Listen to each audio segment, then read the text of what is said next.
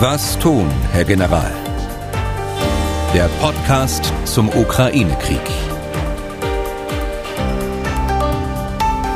Dazu herzlich willkommen. Ich bin Tim Deisinger, Redakteur und Moderator bei MDR aktuell. Einschätzungen rund um den Krieg in der Ukraine gibt es auch heute wieder von unserem Experten, Ex-General Erhard Bühler. Herr Bühler. Danke, Deisinger. Und auch heute haben wir natürlich einen Blick auf die aktuelle Lage und wollen hier auch mal ein paar Minuten mehr darauf verwenden, uns ganz speziell die Situation in und rund um Kharkiv anzuschauen. Da tut sich ja einiges offenbar zugunsten der ukrainischen Armee.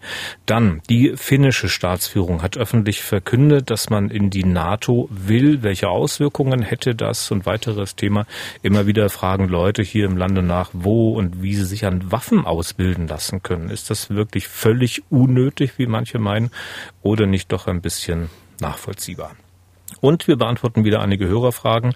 Dazu gleich vielleicht noch eine Bemerkung. Äh, ich hatte ja schon mehrfach angedeutet, dass wir immer wieder irrgelaufene Mails haben, weil da nicht die richtige Domain angegeben war. Also das, was hinter dem Ad-Zeichen steht. Da muss für diesen Podcast immer mdraktuell.de stehen. Damit wir es aber ganz eindeutig haben, haben wir die Mailadresse schlicht ein bisschen geändert. Äh, Sie können künftig Ihre Fragen schicken an general.mdraktuell.de. Schriftliche Fragen, Sprachmemos, wie gesagt, also bitte dorthin. Ich sage es nochmal, general.mdraktuell.de. Herr Bühler, Sie sind wieder aus Warschau zugeschaltet, nicht weil Sie dort Urlaub machen, sondern weil Sie jüngeren Offizieren dort was beibringen.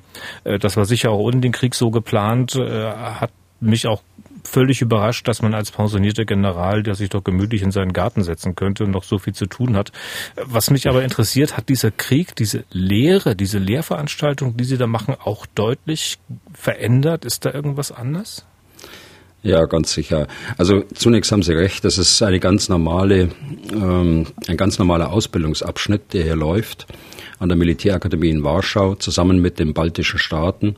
Das heißt, ich habe hier circa 100 äh, Militärstudenten aus Polen, aus den baltischen Staaten und äh, den einen oder anderen eben auch aus Deutschland, äh, aus der Slowakei, aus Italien, also aus den äh, NATO-Staaten. Es äh, ist eine reguläre Ausbildung in Operationsplanung, äh, ganz normal wie wir es auch immer jahrelang schon gemacht haben. Aber es steht natürlich unter dem Eindruck äh, des Ukraine-Krieges. Und es ist interessant aufzunehmen, die unterschiedlichen Wahrnehmungen und die unterschiedlichen Erfahrungen auch, äh, die die Leute hier gemacht haben, auch wenn man mit Älteren, mit Ausbildern hier spricht mit ähm, Mitgliedern der Fakultät hier in Warschau. Das ist schon äh, unheimlich interessant und da habe ich ja auch schon einiges dazu berichtet. Hm. Und ähm, bei der Einstellung der Leute, die Sie da unterrichten, ich meine, eigentlich ist das doch seit Dutzenden von Jahren das erste Mal, dass die Leute eine solche Ausbildung machen unter dem Eindruck, dass es auch tatsächlich mal ernst werden könnte, oder? Da muss sich doch was ja. geändert haben, auch bei den Leuten. Naja, sicher. Die, ich meine, die Ausbildung in der operativen Planung, die wir hier machen, das äh, dient ja dem Zweck der Verteidigung der NATO, insbesondere eben den baltischen Staaten und auch äh, in Polen. Und wenn Sie dann aktuell so eine Lage äh, parallel haben, äh, das verfolgt natürlich jeder mit und äh, jeder zieht dann auch seine Rück Rückschlüsse auf äh, die Arbeit, die wir hier tun in der Ausbildung, äh, während der Übung, im Training. Äh, das ist vollkommen klar. Und äh, man, man redet ja bestimmt auch drüber ähm, oder rätselt, äh, was denn aktuell die Kriegsziele äh, der russischen Armee, des russischen Präsidenten sind. Gehen da die Meinungen sehr weit auseinander bei Ihnen? Nein, da gibt es äh, weitgehend Übereinstimmung. Äh, die äh, weitgehende Übereinstimmung dahingehend, dass die ursprünglichen Kriegsziele eben nicht erreicht worden sind, dass der Angriff einfach gescheitert ist und dass sich die russische Armee jetzt konzentriert äh, auf die auf die Gefechte im Donbass und äh, gegebenenfalls die Landbrücke äh, zur Krim und äh, gegebenenfalls auch die Südukraine, mhm. wobei das eine offene Frage ist, das, auch das haben wir schon mal ähm, diskutiert. Man muss jetzt erstmal abwarten, ob es dieser geschwächten und äh, in Teilen demoralisierten Armee die äh, Führungsprobleme hat, ob es ihr überhaupt gelingt, äh, diese kurz gesteckten Ziele, will ich es mal sagen, äh, dann auch tatsächlich zu erreichen. Dann schauen wir mal auf die aktuelle Lage. Soweit ich das überblicken kann, bewegt sich an der Frontlinie beziehungsweise den Linien nicht so wahnsinnig viel. Also heißt, ich will damit sagen, es wird natürlich viel geschossen, es sterben Menschen, aber die Frontlinie an sich, die scheint sich nicht sonderlich zu bewegen, oder? Ja, das ist so. Das ist in diesem Halbkreis, den wir schon häufiger angesprochen haben, da tut sich nicht viel, dem nach Westen geöffneten Hufeisen. Äh, es gibt äh, heftige Gefechte im Donbass. Aber wenn man sich die die äh, Ereignisse jetzt in den letzten Stunden und vor allen Dingen gestern ansieht, die Berichterstattung, dann ragen zwei Dinge heraus. Und das ist einmal die Situation um Kharkiv und der verm ja, der vermutliche Schwerpunkt äh, bei Isium äh, mit, dem, mit der Absicht, Richtung Donetsk anzugreifen und die ukrainischen Kräfte dort um, zu umzingeln. Und dann ragt heraus natürlich die, die, äh, das Zerschlagen des, des russischen Bataillons bei einem Gewässerübergang, also bei, einem, äh, bei einer Behelfsbrücke, bei einer militärischen Behelfsbrücke äh, über einen Fluss in der, in der Oblast Luhansk. Da sprechen die Ukrainer ja, glaube ich, von sogar über anderthalbtausend Toten. Die Russen haben, soweit ich es weiß, noch keine Zahlen veröffentlicht. Ja, das weiß man auch nicht. Das, ähm, ich will da nie unterstellen, und das haben wir bisher nie gesehen, dass äh, dort tatsächlich äh, wissentlich, willentlich falsche Angaben gemacht worden sind. Aber man muss sich das vorstellen, in einem solchen Gefecht in der Nacht und äh, da werden Meldungen nach oben gebracht und die werden dann zusammengezählt, es werden die, die Panzer gezählt, die zerstört worden sind und dann kommt man auf solche, auf solche Zahlen. Ob das tatsächlich so war, das wird sich erst viel später herausstellen. Mhm. Aber Fakt ist tatsächlich, dass äh, es den, den Ukrainern gelungen ist, eine, einen Brückenschlag, nennen wir das, äh, über einen Fluss aufzuklären mit Drohnen und äh, dann diese Brücke und das Bataillon, das sich gerade auf dem Weg über die Brücke gemacht hat, dann auch tatsächlich zu zerschlagen und zwar offensichtlich mit Artillerie. Ist das eine Sache, mit der man als Kommandeur dieser Einheit, die da über den äh, Fluss will, rechnen muss, dass das passieren kann? Oder kann man das im Vorfeld, wenn man vernünftig plant oder wie auch immer, kann man sowas verhindern? Ist das quasi auch ein Glückstreffer der Ukraine? Ja, also man kann das natürlich äh, versuchen, das Risiko zu minimieren. Dann müssen sie dort äh, Flugabwehrwaffen stationieren auf der äh, an der Brücke, äh, die auch eine Bedrohung durch Drohnen ausschalten kann. Denn offensichtlich war es ja so, dass die Aufklärungsergebnisse durch Drohnen geschaffen worden sind und dann an die Artillerie weitergeleitet worden sind. Wenn man sich die äh, Schäden ansieht, die man im Internet sehen kann an den, an den Kampfpanzern, an den russischen Kampfpanzern, meine ich, dass dazu kommt, dass auch von den Drohnen her Panzerabwehrwaffen direkt abgeschossen worden sind. Also man kann da gewisse Vorkehrungen treffen. Auch äh, der, der Übergang muss vorbereitet werden, er muss durch Infanterie vorbereitet werden, die äh, das gegenüberliegende Ufer zunächst mal äh, nehmen und sichern und äh, den Brückenkopf ausbauen und anschließend äh, kann das Bataillon im Schutz äh, der Flugabwehr und auch im Schutz der Infanterie rund um die Brücke äh, einigermaßen sicher über die über den den Fluss kommen. Hm. In der Tat war es allerdings so, dass äh, zwei Brücken sogar zerstört worden sind, dass der Versuch gemacht worden ist, eine eine zweite Brücke dann äh, zu schlagen. Aber auch das ist äh, durch Artillerie und mutmaßlich auch durch äh, Drohnen verhindert worden. Man konnte in den vergangenen Tagen auch öfter mal die Zuversicht vernehmen, dass die Ukraine diesen Krieg gewinnen wird. Bei manchen klang es äh, so, als sei das fast so sicher, wie man so schön sagt, das Amen in der Kirche. Wie weit gehen Sie denn da? Naja, also Putin hat den, den Krieg politisch ja verloren. Äh, er hat ja äh, weltweit, äh, schlägt ihm Verachtung gegenüber. Und äh, insofern sage ich, politisch ist das ohnehin nicht zu gewinnen. Und wenn man jetzt die militärische Lage selbst ansieht, da ist das wahrscheinlichste Szenar, dass es äh, zu einem ja, so schlimm wie das klingt, zu einem Abnutzungsgefecht führt, äh, gerade im Donbass, dass sich beide Seiten gegenüberstehen und äh, eigentlich militärisch keine großen Gewinne daraus ziehen können. Aber es gibt auch die Möglichkeit, äh, die nicht auszuschließen ist, äh, dass es den Ukrainern äh, gelingt, die Russen zurückzudrängen. Also das Wahrscheinliche ist es, dass es in dieser Art und Weise weitergeht, wie wir es die letzten Wochen jetzt hier gesehen haben. Aber auszuschließen ist nicht, dass die, die Ukrainer das auch schaffen, dass die, die, die russische Armee dort zurückdrängen. Aber das wird sicherlich mehr als ein, zwei Monate dauern, oder? Ja, das haben wir ja von Anfang an gesagt, dass das ein langer Konflikt werden wird und ein langer Krieg werden ist. Da ist ein Ende nicht abzusehen. Schauen wir speziell mal kurz auf Kharkiv, Stadt im Osten der Ukraine, so ungefähr 40 Kilometer von der Grenze zu Russland weg. Knapp anderthalb Millionen Einwohner vor dem Krieg. Da tut sich ja militärisch einiges, das hatten Sie auch angedeutet. Es tut sich was zugunsten der Ukraine. Ähm, zunächst mal gefragt, wie wichtig ist denn diese Stadt in diesem Krieg für die jeweilige Seite? Ja, für die äh, Ukraine ist es natürlich die zweitgrößte Stadt in der Ukraine, ein großes Verwaltungszentrum, eine Industriestadt äh, von wirtschaftlicher Bedeutung auch äh, für die für die Ukraine. Aber dann ist es auch ein ein für die Russen ein ein wichtiges ein wichtiges wichtiger Geländeabschnitt, um die Offensive über Isium Richtung Donetsk fortsetzen zu können und die Einschließung der ukrainischen Armee dort im, äh, in Luhansk, Donetsk dann auch durchzuführen. Das ist ja die eigentliche, der eigentliche Schwerpunkt und die eigentliche operative Absicht zurzeit. Und äh, das ist äh, mehr als in Frage gestellt durch diesen Erfolg der äh, Ukraine um die Großstadt Kharkiv herum, die ja fast eingeschlossen war, die erheblich beschossen worden ist mit äh, Artillerie und mit Raketen.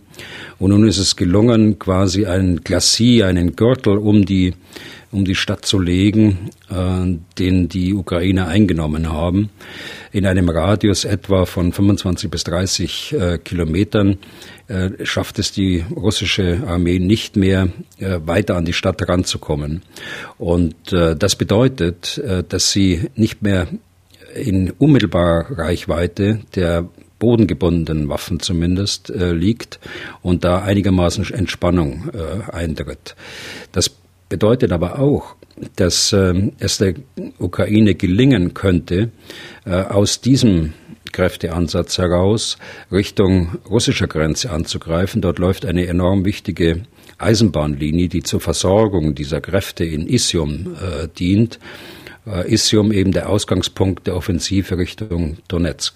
Also für die Ukraine auf der einen Seite ein, ein sehr wichtiger Erfolg, auf der anderen Seite ist es für äh, Russland ein großes Risiko, dass auch die Kräfte, die jetzt da bei Isium stehen, nicht mehr richtig versorgt werden und äh, äh möglicherweise auch Kräfte von dort abgezogen werden, damit diese Bedrohung des Angriffs Richtung russischer Grenze und das Abschneiden von der Eisenbahnlinie dann vermieden wird. Hm. Gibt es Anzeichen, warum die Russen dort vor Ort so schwach sind?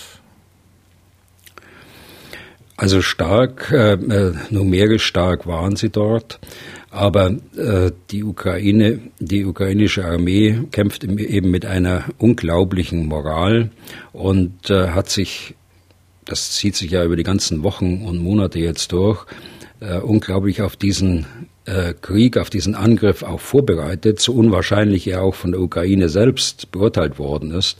Aber seit den Jahren, seit 2014, seit dieser Krieg läuft, laufen auch die Verteidigungsvorbereitungen der Ukraine und äh, die sind stark. Also da ist gerade in diesem Gebiet sind hier sehr viele Befestigungen auch entstanden, die heute äh, genutzt werden und die auch eine russische Armee nicht ohne weiteres überwinden kann. Hm. Und diese moralische Stärke strahlt die sozusagen auch über Kharkiv hinaus äh, oder also treibt das die Motivation auch in anderen Stellen äh, für die ukrainischen Streitkräfte an oder überschätzt man so einen Faktor hier? Nein, ich glaube nicht, dass man es überschätzt. Also, äh, aber ich sage schon, ein, ein solcher taktischer Erfolg äh, wirkt sich natürlich auf die Moral insgesamt der ukrainischen Armee aus. Okay, dann äh, Schauen wir mal nach Finnland. Staatspräsident, Regierungschefin haben gestern verkündet, ja, wir wollen in die NATO. Einen offiziellen Antrag wird man möglicherweise am Samstag, Sonntag stellen. Eine Überraschung ist das nicht. Äh, wie lange wird das jetzt dauern, bis die NATO sagt, okay, wir nehmen euch? Also eine Überraschung ist es schon, wenn man äh, sich nochmal zurückversetzt, äh, einige Monate. Also ich hätte Anfang des Jahres nicht gedacht, dass das so weit kommt. Äh, denn da gab es ja auch noch Finnland. Krieg. Ja, ja, eben, eben. Äh, deshalb sage ich, das ist überraschend. Natürlich ist es jetzt nicht überraschend, weil man die, die Ereignisse in Finnland ja mitverfolgen konnte ja. über die letzten Wochen. Dort ist ja sehr intensiv äh, politisch und gesellschaftlich über diese Frage gesprochen worden, eines NATO-Beitritts. Die äh, Finnen gehören ja bekanntlich der Europäischen Union an seit 1995. Also sie teilen äh, die gleichen Werte wie wir auch. Sie sind den Menschenrechten verpflichtet. Äh, sie sind äh, überzeugte Europäer. Sie arbeiten in europäischen Gremien, auch was äh, Verteidigungsgremien angeht. Da konnte ich mir selbst davon überzeugen, ganz intensiv mit. Aber dennoch bis Anfang des Jahres war, der, war das kein Thema und äh, die Zustimmungsquote eines NATO-Beitrags lag äh, regelmäßig so um die 20 Prozent und mir war das nicht. Aber jetzt im Zuge dieser politischen und gesellschaftlichen Debatte, die dort geführt worden ist, sehr intensiv, wie ich von meinen finnischen Freunden weiß, äh, konnte man verfolgen von Woche zu Woche, wie die Zustimmung der finnischen Bevölkerung gestiegen ist. Und sie liegt heute bei ca. 70 Prozent. Und äh, ich habe Umfragen gelesen, wenn die Schweden mitmachen würden, dann läge sie sogar noch höher. Und äh, das ist äh, mit, mit Stand von Anfang des Jahres einfach schon eine Überraschung. Natürlich nicht eine Überraschung, die jetzt in dieser Woche, äh, wenn man die Ereignisse in dieser Woche mitverfolgt hat. Hm. Dass die äh, Schweden mitmachen, ist jetzt aber auch nicht unwahrscheinlich, oder? Das ist sogar sehr wahrscheinlich. Die Schweden haben auch eine gesellschaftliche politische Debatte geführt und ähm, haben jetzt ein Programm übers Wochenende aufgelegt, wo in unterschiedlichen Gremien nochmal über das Thema gesprochen wird. Aber ich gehe davon aus, dass äh, auch in der nächsten Woche die äh, Beitragsabsicht äh, formuliert wird, Anfang nächster Woche oder vielleicht sogar am Sonntag schon, und dann nächste Woche zwei äh, Aufnahmeanträge an hm. äh, die NATO gerichtet werden. Und die Frage ist, wie lange es dauert. Das war ja Ihre Eingangsfrage. Das war meine eigentliche Frage, zu der wollte ich gerade ja. zurückkommen. genau, genau. Ähm, gut, man muss jetzt die, die äh, Abläufe dort erstmal berücksichtigen. Grundsätzlich ist es ja so, dass äh, ein Aufnahmeantrag, wenn der gestellt wird an die NATO, das dauert eine, eine längere Zeit. Denn es sind im Wesentlichen zwei Kriterien, die da berücksichtigt werden müssen. Das ist einmal, äh, können die Streitkräfte dieses Landes mit der NATO zusammenarbeiten? Wir nennen das Interoperabilität. Also äh, können sie ohne weiteres in NATO-Strukturen integriert werden? Und das Zweite ist, äh, gibt es ein sicherheitspolitisches Interesse, auch der NATO-Staaten, äh, diese Staaten aufzunehmen. Wir wissen, dass es bei der, bei der Ukraine nicht der Fall war. Äh, beides eigentlich nicht, als das äh, vor Jahren schon mal Thema war und äh, dann eben auch von, den, von einigen NATO-Staaten eben abschlägig beschieden worden ist. Wie wird das dann bei Finnland sein? Also sind da die äh, Meinungen der NATO-Mitglieder einhellig? Müssten ja alle Ja sagen. Das, äh, das ist so, denn äh, sowohl Finnland äh, wie auch Schweden für Schweden trifft das zu, was ich politisch gesagt habe, zu Finnland, genau das Gleiche. Aber beide Länder sind militärisch seit langem bereits äh, an die NATO herangerückt. Sie haben NATO-Einsätze wie auf dem Balkan oder wie in Afghanistan unterstützt. Äh, sie sind regelmäßig in großen NATO-Übungen mit dabei. Ähm, sie sind sogar in, den, in der NATO-Kommandostruktur, also in meinem Hauptquartier, das ich führen durfte, im Bronsum äh, für Nordeuropa sind die äh, mit Verbindungsoffizieren äh, vertreten und arbeiten mit. Also die Interoperabilität ist, ist gar keine Frage. Und äh, ich denke auch, das sicherheitspolitische Interesse ist auch vorhanden. Ist auch vorhanden. Es ist ja auch ein äh, geostrategischer Vorteil, unabhängig jetzt mal von einem Aggressor, aber es ist ein geostrategischer Vorteil, dass diese Lücke äh, geschlossen wird zwischen Norwegen und äh, dem Baltikum. Äh, das, da dürfen wir jetzt öffentlich nicht zu, zu viel spekulieren, aber es liegt ja auf der Hand, wenn man auf die Karte schaut und äh, die äh, baltischen Staaten ansieht und deren Möglichkeit, sich selbst und mit der NATO zu verteidigen, dass es hier ein äh, geostrategischer Vorteil ist, wenn Finnland und möglicherweise auch Schweden auch Bestandteil des Bündnisses ist. Und wie lange wird es nun dauern? Ja, also die, äh, wenn der Antrag nächste Woche kommt, wird das sehr schnell entschieden werden in den NATO-Gremien. Ich glaube nicht, dass man bis zum nächsten NATO-Gipfel wartet im Juni, sondern dass man das sehr viel früher machen kann. Dazu wird eine, eine NATO-Ratsentscheidung äh, äh, notwendig sein, eben auf der Ebene der Regierungschefs, äh, wenn sie zusammenkommen Ende Juni in Madrid. Aber es kann durchaus sein, dass es vorher schon passiert auf der Botschafterebene, die ja auf äh, wöchentlicher Basis und auch Zuruf äh, im, in Brüssel äh, zusammenkommen können. Sie sitzen ja auch äh, im NATO-Hauptquartier. Also das ist der erste Schritt und äh, dann könnten die Beitragsprotokolle unterschrieben werden für beide Staaten. Und dann muss natürlich die Gesetzgebung in den 30 Mitgliedstaaten erfolgen. Das heißt die Ratifizierung dieser Beitragsprotokolle. Und äh, das wird seine Zeit dauern. Das ist unterschiedlich von Verfassung zu Verfassung der einzelnen äh, äh Bündnispartner. Das muss äh, über die Regierungen in die Parlamente reingebracht werden. Und äh, da kann man schon damit rechnen, dass es ein halbes Jahr oder so äh, dauern wird. Das sind eben die parlamentarischen äh, Verfahren, die dort angewendet werden müssen, auch wenn man sich da sicher beeilen wird. Aber Ihre Frage deutet ja hin auf diese Lücke, ne, der, die, die, der eigentliche Vorteil, den Finnland und Schweden aus der NATO-Mitgliedschaft zieht, ist ja, äh, dass sie auch, wie alle anderen, dann nach dem Artikel 5 des NATO-Vertrages verteidigt werden, wenn sie angegriffen werden. Also diesen umfassenden Schutz. Und äh, diesen umfassenden Schutz wird man für die Zwischenzeit äh, definieren. Da bin ich ganz sicher und da gibt es auch äh, öffentliche Erklärungen, auch vom NATO-Generalsekretär. Es gibt sie auch schon von einzelnen äh, Bündnispartnern, die gesagt haben, sie äh, garantieren den Schutz für diese Zwischenzeit, äh, bis die Verträge endgültig ratifiziert hm. sind. Ähm, macht uns das Ganze letztlich tatsächlich sicherer oder macht es die Situation am Ende nicht doch instabiler? Nein, das macht uns sicherer, denke ich. Ähm, Putin hat ja seit langem verfolgt, dass, die, dass er die Europäische Union und auch die NATO versucht hat, auseinander zu dividieren. Äh, genau das Gegenteil ist jetzt eingetreten, dass die NATO äh, zusammenwächst, dass die EU geschlossen auftritt. Äh, ich sehe äh, dort kein Risiko äh, für uns, auch wenn dort Töne angeschlagen werden in Russland. Und natürlich wird es Provokationen gegen, geben gegen Finnland, aber Putin wird es nicht wagen, die NATO in irgendeiner Art und Weise anzugreifen und in dem Zustand, in dem die Armee zurzeit ist und was sie zurzeit auch an Aufgaben hat, wird es ohnehin nicht tun. Hm aus Russland hat man ja gehört gestern, man fühlt sich dadurch bedroht, man versteht das als Bedrohung, hat aber auch dazu gesagt, das kommt jetzt auch ein bisschen darauf an, was man dann im Zuge dieses Beitritts dort an NATO-Aktivitäten äh, sieht, welche Technik da möglicherweise äh, stationiert wird. Ähm, was passiert denn dann nach diesem NATO-Beitritt dort? Was denken Sie? Also hat das, werden da irgendwelche Truppen hinverlegt oder was hat das für praktische Konsequenzen noch?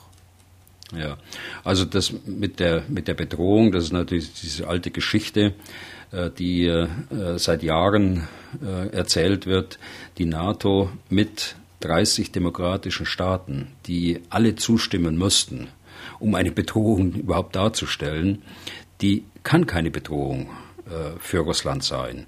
Schon aus politischen Gründen nicht. Und äh, da bin ich mir sehr sicher. Und aus militärischer Sicht, das äh, habe ich, glaube ich, auch schon mal gesagt, äh, aus militärischer Sicht gibt es überhaupt keine Pläne und gibt es überhaupt keine Absichten oder auch, wenn ich mir die Ausbildung ansehe, wenn ich mir die Übungen ansehe, in irgendeiner Art und Weise die, äh, die russische Föderation zu bedrohen. Das gibt es nicht.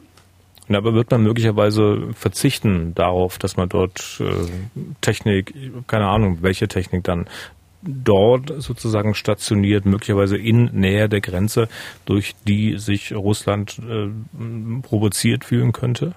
Ja, das ist durchaus vorstellbar.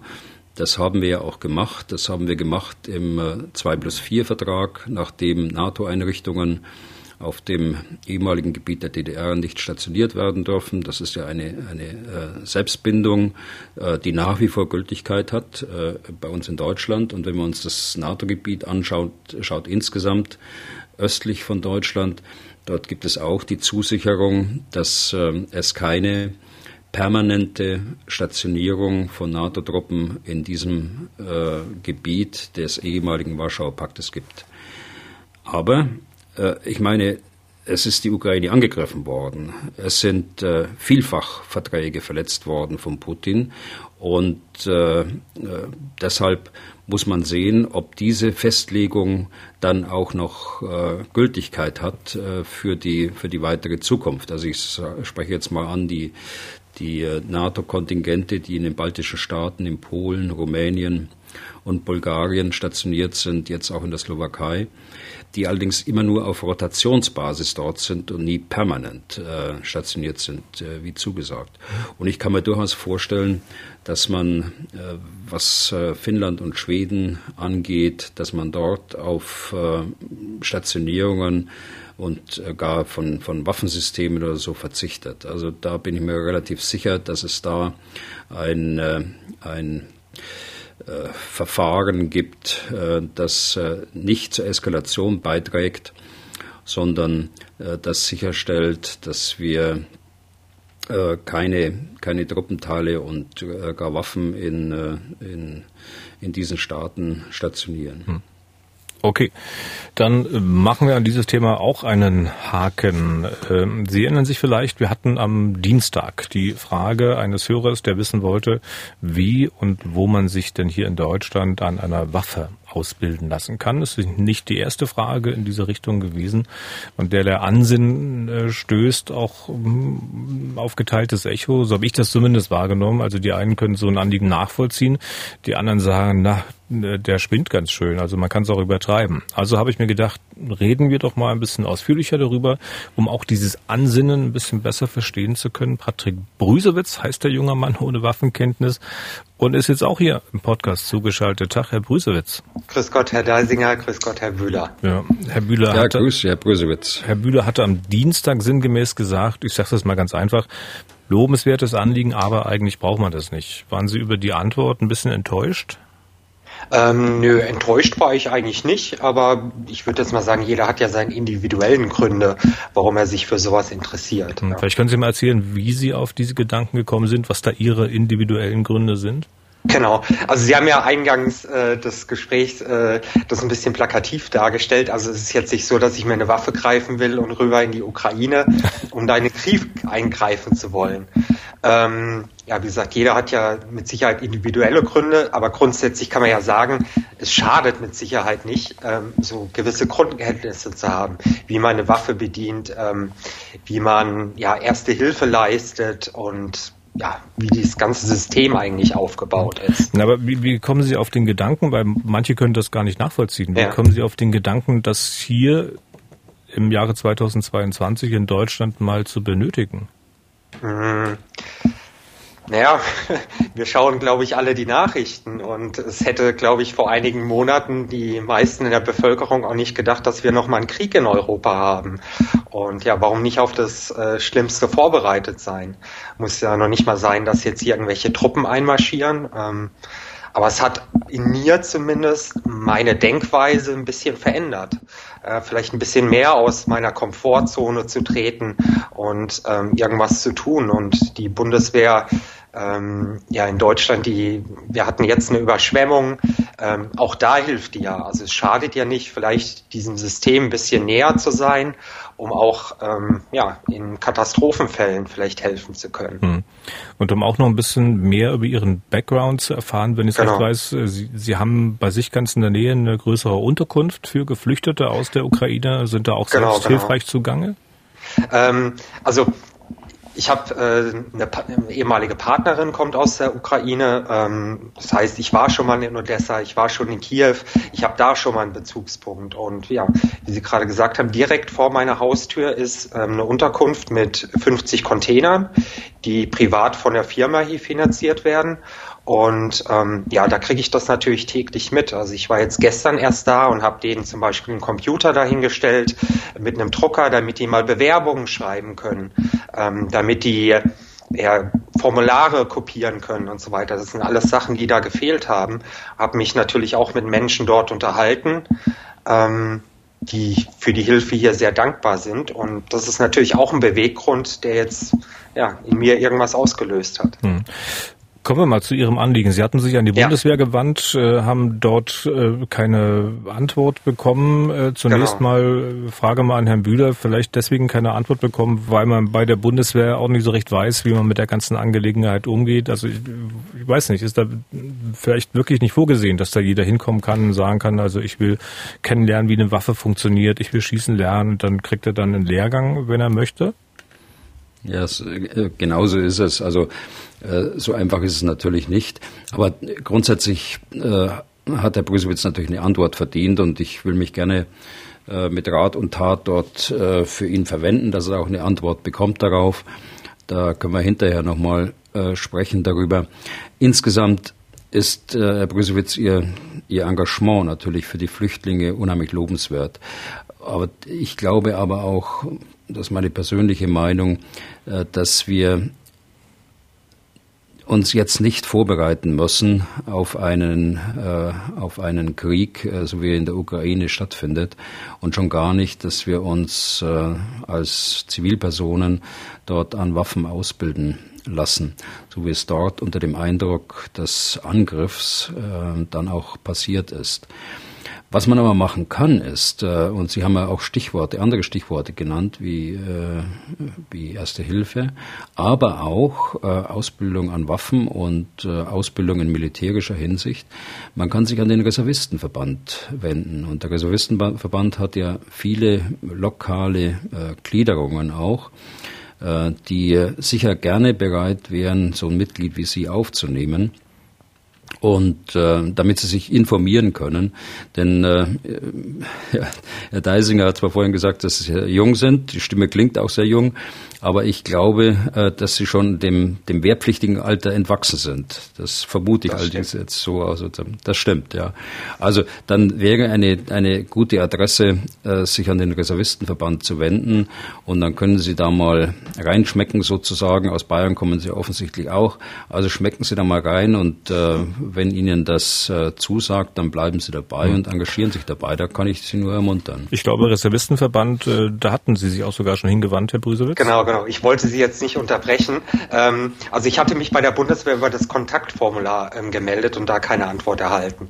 Ähm, nach Ihrer Antwort ähm, ähm, von dem letzten Podcast habe ich mich dann an den örtlichen Reservistenverband ähm, gewendet und habe von denen auch einen Anruf bekommen. Ähm, anscheinend bekommen die nicht so oft äh, solche Anfragen. Ich hatte eigentlich gedacht, ähm, dass die des Öfteren jetzt solche Anfragen bekommen. Ähm, er hat mir aber sehr viele Infos gegeben und wir bleiben da jetzt auch in Kontakt. Er hat mir ähm, einmal von äh, dem Heimatschutzregiment 2, das jetzt in Nordrhein-Westfalen aufgebaut wird, erzählt, wo die auch Zivilisten suchen.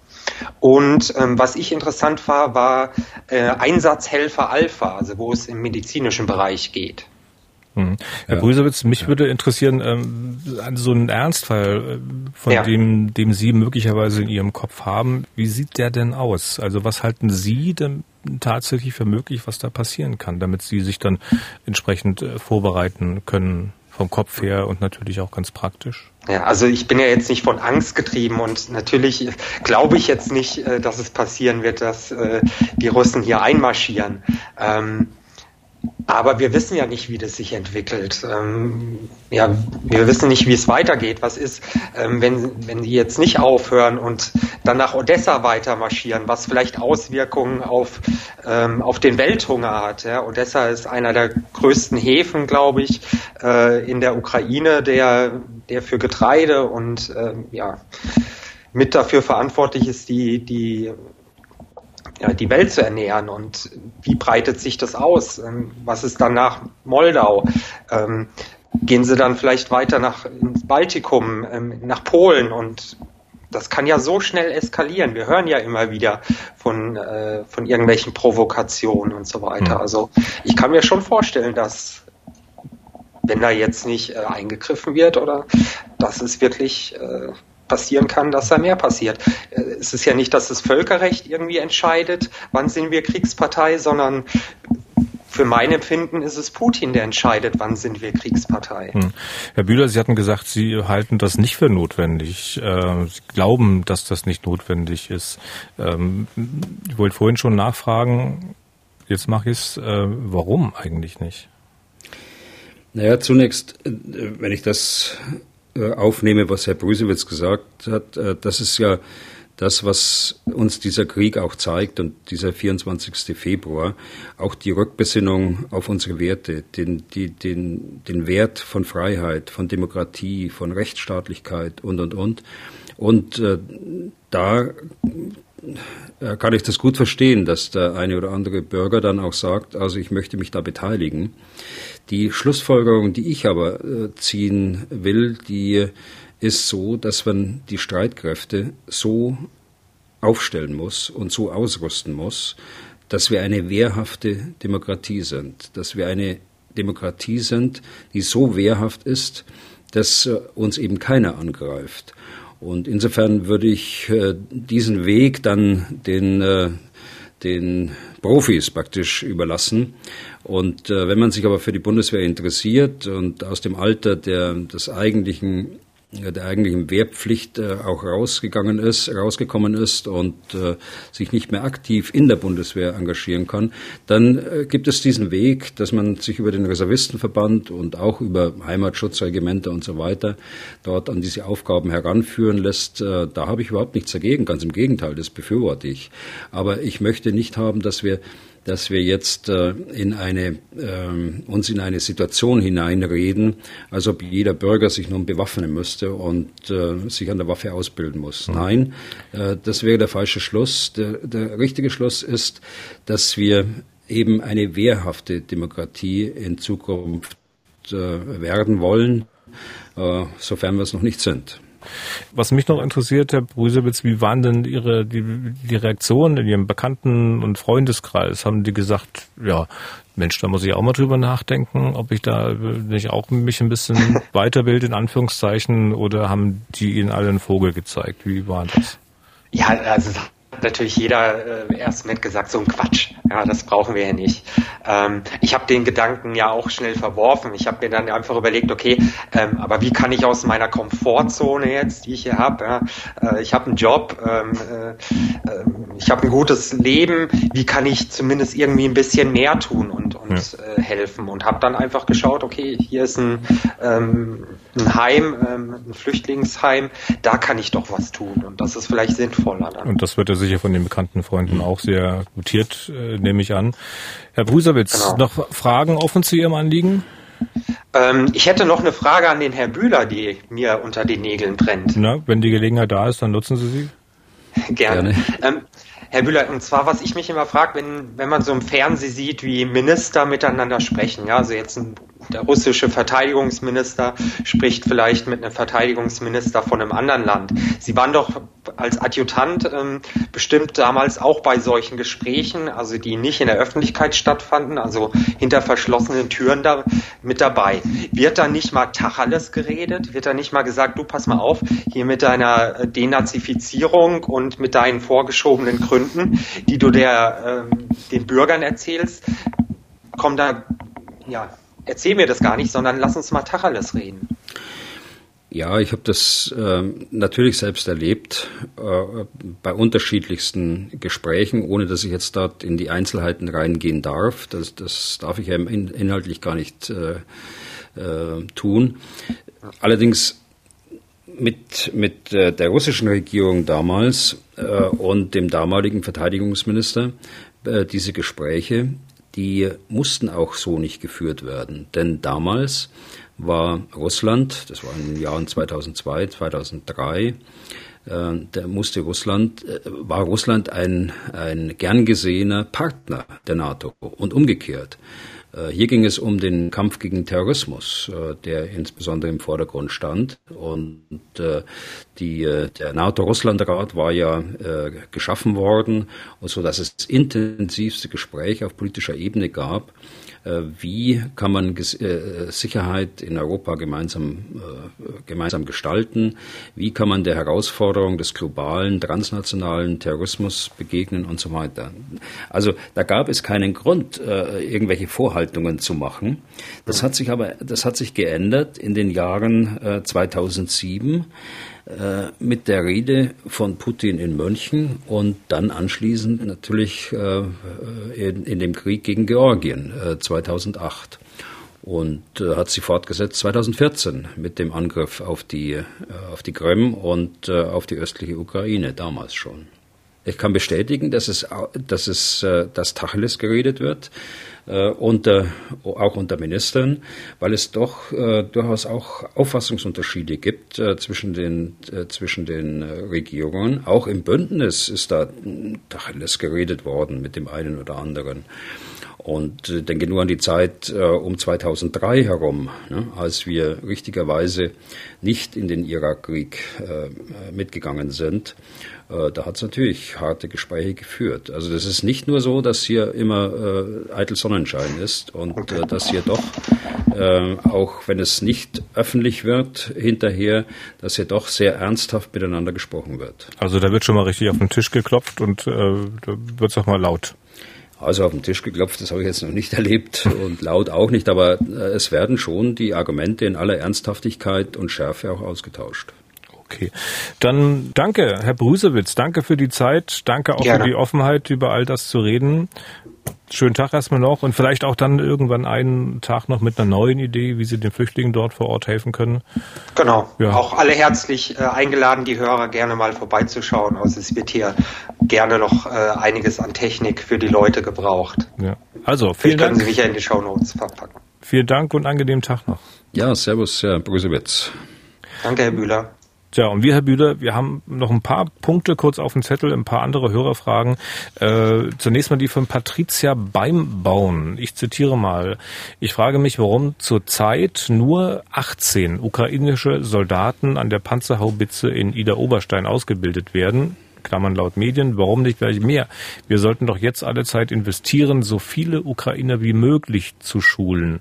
Fahren wir da wieder mit angezogener Handbremse? Ich kann mir vorstellen, dass kann mir nicht vorstellen, dass lediglich nur ein, zwei Haubitzen zur Schulung vorhanden sind. Ich hoffe auch, dass die Anwesenheit der Ukrainer in Deutschland gleich genutzt wird, um die Soldaten am Marder auszubilden. Alles andere wäre in meinen Augen wieder verschwendete Zeit. Haben Sie, Herr Bühler, darüber vielleicht Infos, die mir etwas Hoffnung machen?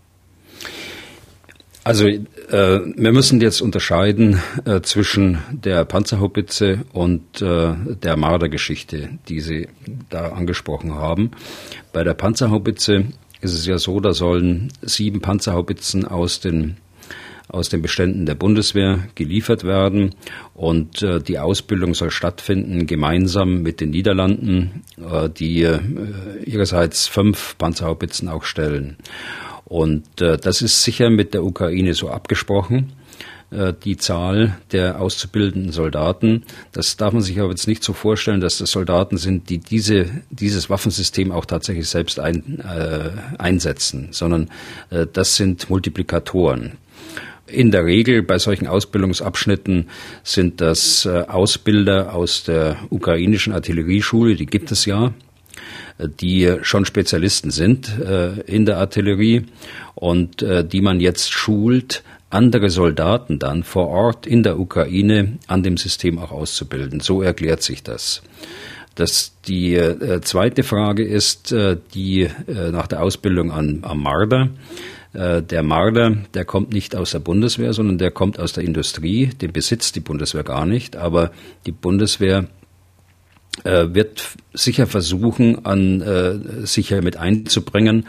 Da ist aber noch, da gibt es offensichtlich noch keinen Vertrag äh, dazu der es ermöglichen würde, jetzt Soldaten auszubilden. Aber das würde auch nach diesem Modell gehen, Ausbildung der Ausbilder, also Multiplikatoren ausbilden, die dann ihre, die schon Spezialisten sind in dem jeweiligen Geschäft, in, in Anführungsstrichen, sei es Artillerie oder Panzergrenadiere, und dann ihre Kenntnisse und ihr Wissen an äh, Soldaten dann vor Ort weiterzugeben ich glaube nicht, dass aufgrund dieser vielen, vielen Diskussionen und auch äh, die Kommunikation war häufig nicht gut. Und es haben Leute mitgeredet, äh, die die erstmal lernen mussten, was eine Panzerhaubitze ist und was eine Marder ist und was da notwendig ist.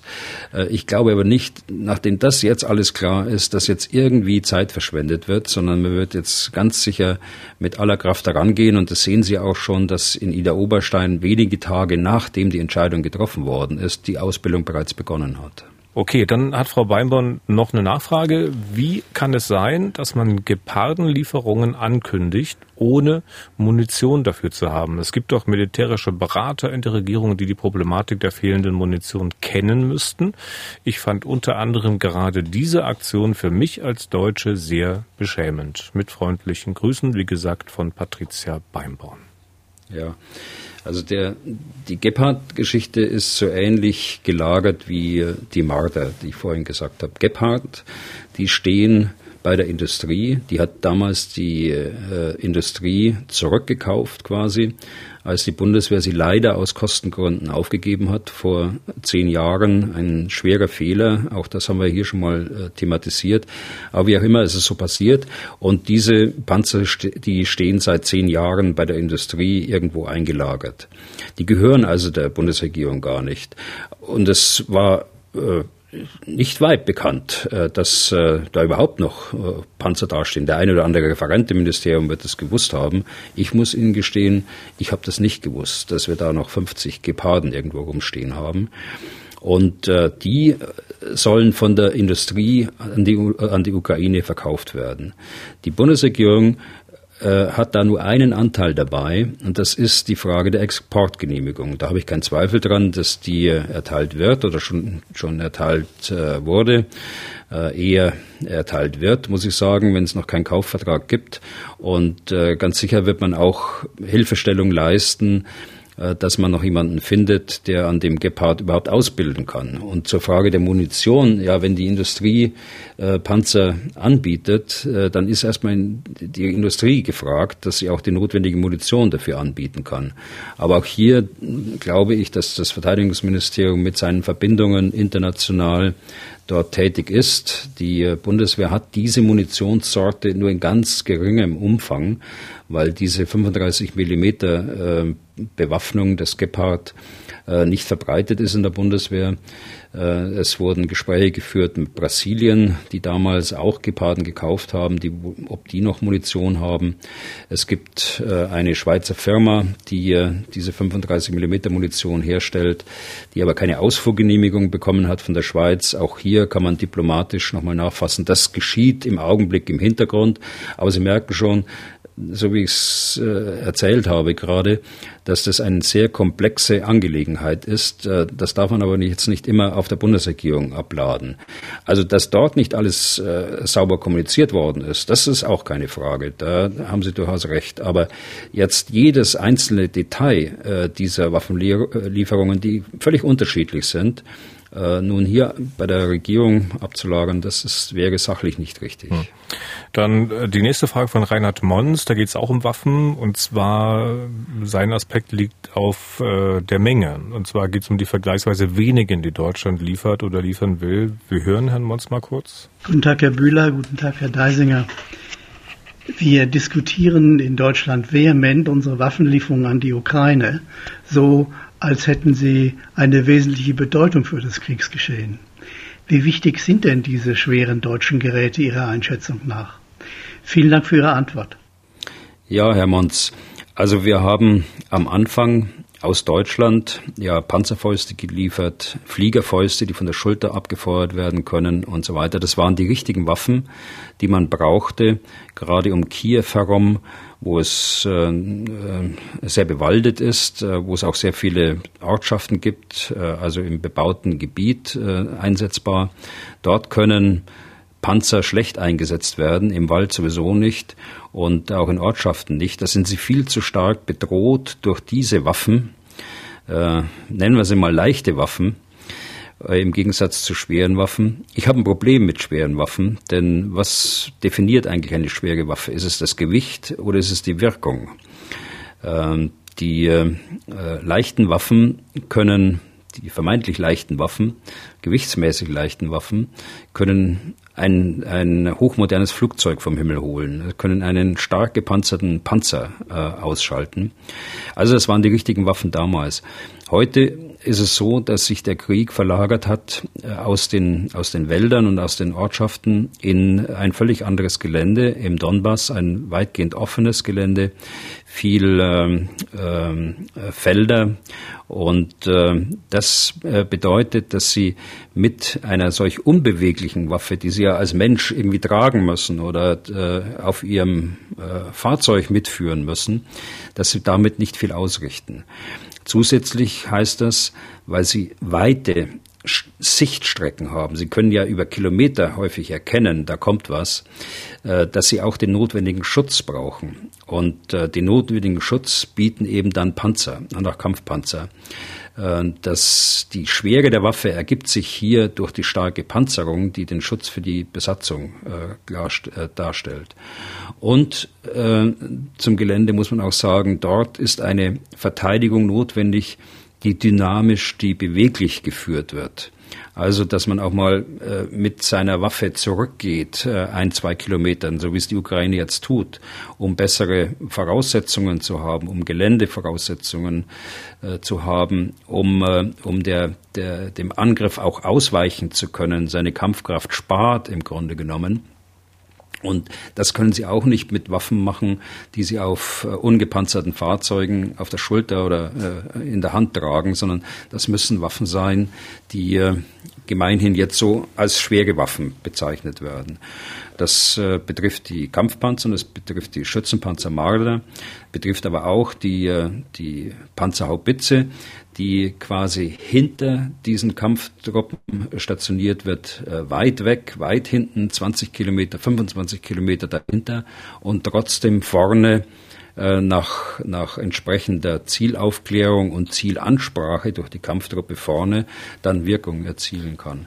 Also die Bedeutung ist tatsächlich vorhanden und aus militärischer Sicht ist es dringend erforderlich, äh, dass die Ukraine solche Waffen bekommt, damit sie auch in solchen Geländeabschnitten und gegen den dort so mechanisiert operierenden und dynamisch operierenden äh, Gegner dann auch bestehen kann. Hm.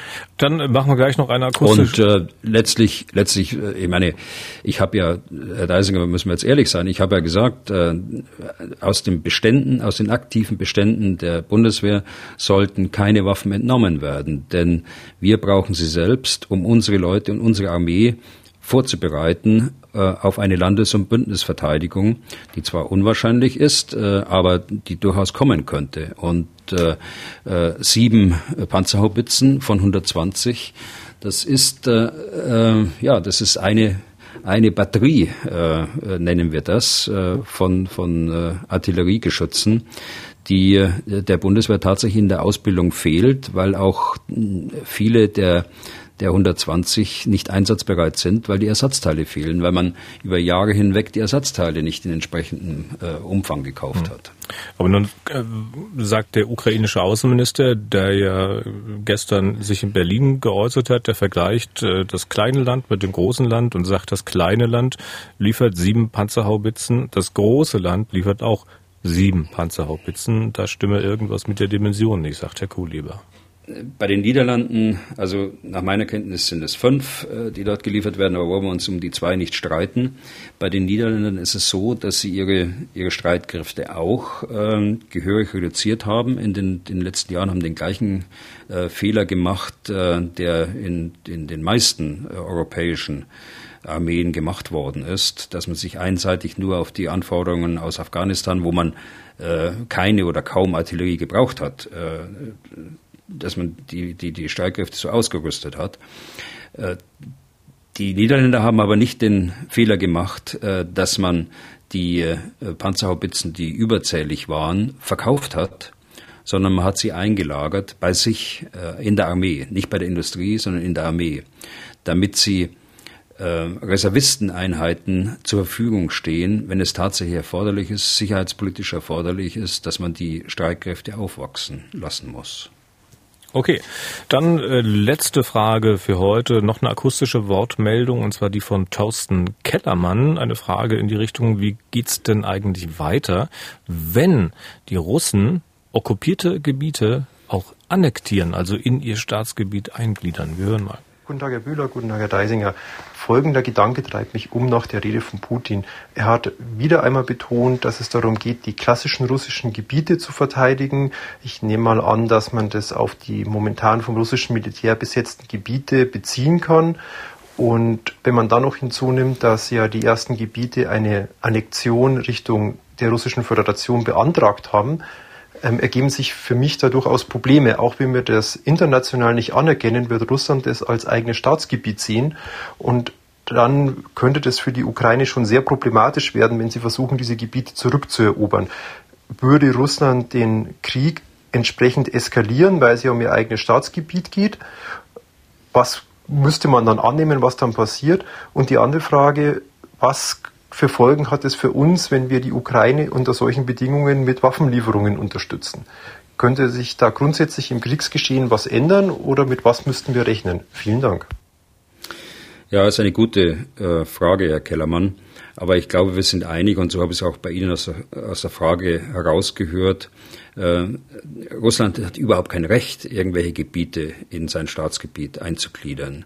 Äh, das ist völkerrechtlich, äh, das ist völlig ausgeschlossen, äh, dass man einfach ein, ein Provinzen, also in dem Fall zwei Oblasten, Luhansk und Donetsk, besetzt und sie dann in das Staatsgebiet äh, eingliedert und dann äh, davon ausgeht, dass der, der Staat, dem dieses Gebiet gehört, sich nicht dagegen wehrt. Und es ist im Übrigen ja nicht nur Luhansk und Donetsk, sondern äh, es laufen ja schon Bestrebungen auch in der südukrainischen Stadt äh, Cherson, äh, die ja auch unter russischer Besetzung steht. Also das ist in keiner Weise gerechtfertigt, äh, eine solche Annexion. Und äh, ich gehe davon aus, dass die Ukraine sich auch mit allen Mitteln dagegen wehren wird. Äh, die hatten ja auch ganz am Anfang vor vielen Wochen, als wir diesen Podcast gestartet haben, haben wir ja auch gesagt, äh, wenn tatsächlich der Fall eintritt, äh, dass hier Teile der Ukraine besetzt werden, dann wird der Konflikt nicht enden, sondern er wird in einem Partisanenkrieg im Grunde genommen, jedenfalls teilweise, enden. Und wir sehen auch erste Anzeichen bereits in dem Gebiet zwischen der Großstadt äh, Cherson und äh, Donetsk, wo schon Partisanen weit hinter den Linien in dem besetzten Gebiet äh, auch operieren. Und es ist vollkommen legitim, wenn äh, die Ukraine versucht, äh, im Gegenangriff auch die, die Russen aus diesen Gebieten wieder zu vertreiben. Nun zur Frage der Eskalation. Äh, die Eskalation äh, beziehungsweise die Gefahr für die westlichen Staaten, äh, wenn Sie das meinen als, als Eskalation für uns, äh, wird nicht weiter wachsen, wenn wir weiter Waffen liefern. Äh, wir werden dadurch äh, nicht zur Kriegspartei. Auch wie der der Hörer vorhin gesagt hat, auch wenn wir das nicht bestimmen, wer Kriegspartei ist, es bestimmt ja letztlich Putin, äh, wer Kriegspartei ist. Aber wir müssen noch längst nicht deshalb in den Krieg ziehen, äh, auch wenn er, wenn er glaubt, dass wir Kriegspartei sind. Wir haben alles Recht der Welt, der Ukraine zu helfen, die Freiheit äh, wiederzuerlangen in all den Gebieten, die jetzt von Russland noch besetzt sind. Okay, damit sind wir fast durch für heute. Fast sage ich, weil äh, gerade ist noch eine Meldung reingekommen. Wir zeichnen heute übrigens schon Donnerstagabend auf, weil es zeitlich nicht anders geht. Äh, eine Meldung reingekommen, die man, wenn man den Podcast verfolgt, äh, eigentlich sich schon hätte fast selbst ausmalen können. Äh, aber Herr Bühler kann das bestimmt noch ein bisschen genauer sagen. Ne? Ja, die Meldungen lauten, dass der Generalstabschef der russischen Armee äh, seines äh, Amtes enthoben worden ist. Wir haben ja festgestellt, dass äh, in der dass am 9. Mai der Valery Gerasimov nicht anwesend war, was äh, hier meinen Studenten, meinen Militärstudenten sofort aufgefallen ist. Äh, ich muss sagen, ich habe das erstmal gar nicht so zur Kenntnis genommen, aber die haben das sofort gesehen. Und äh, die, die äh, Vermutung war ja, ist er tatsächlich so schwer verwundet, dass er nicht teilnehmen kann. Er soll ja verwundet worden sein, als er neulich in der Ukraine gewesen ist. Oder zweitens äh, ist er äh, in Ungnade gefallen, glaube ich, habe ich es formuliert im letzten Podcast. Und äh, offensichtlich stellt es sich tatsächlich so dar, wenn die Meldungen jetzt äh, stimmen, die hier reinkommen, dass er äh, seines Amtes enthoben worden ist und äh, von wem auch immer, äh, das weiß man noch nicht, äh, ersetzt wird. Ja, und wir hatten ja den letzten Podcast, viel ahnend, wie wir sind, auch schon überschrieben mit Wo ist Gerasimov? Fragezeichen. Ähm, aber das äh, hat natürlich mit der Kriegsführung zu tun, Herr Bühler. Ne? Also man ist da offenbar im Kreml nicht zufrieden mit dem, wie man in der Ukraine vorankommt und äh, hat natürlich jetzt erst einmal einen Schuldigen gefunden und der wird jetzt durch einen anderen ersetzt. Ob der Krieg dann natürlich anders weitergeht, steht auch in den Sternen, oder? Ja, das ist richtig. Aber die, das, die erste Folgerung, die Sie gezogen haben, ist zweifellos richtig. Und es äh, gibt auch einen zweiten Armeegeneral, der äh, verhaftet worden ist, der den, den Angriff dort äh, in der Ostukraine führen sollte. Auch äh, von dem wird berichtet, dass er äh, seines Amtes erhoben, enthoben worden ist und sogar verhaftet worden ist. Okay, und damit sind wir jetzt wirklich durch für heute. Wenn Sie Fragen zum Thema haben, dann schreiben Sie an unsere neue Mailadresse, wie ich eingangs schon gesagt habe, general.mdraktuell.de. Nochmal general.mdraktuell.de. Was tun, Herr General, gibt es auf mdr.de in der ARD Audiothek, bei Spotify, Apple, Google und überall da, wo es sonst noch Podcasts gibt. Herr Bühler, wir hören es dann am Dienstag, wenn Sie aus den Niederlanden zurück sind, ne? Ja, äh, da, da, bin ich übers Wochenende und äh, am Dienstag bin ich aber ganz sicher wieder online mit dabei und diesmal auch wieder aus Warschau. Danke für heute und guten Flug, gute Reise. Ja, danke schön, Herr Deisinger. Bis Dienstag. Was tun, Herr General? Der Podcast zum Ukraine-Krieg.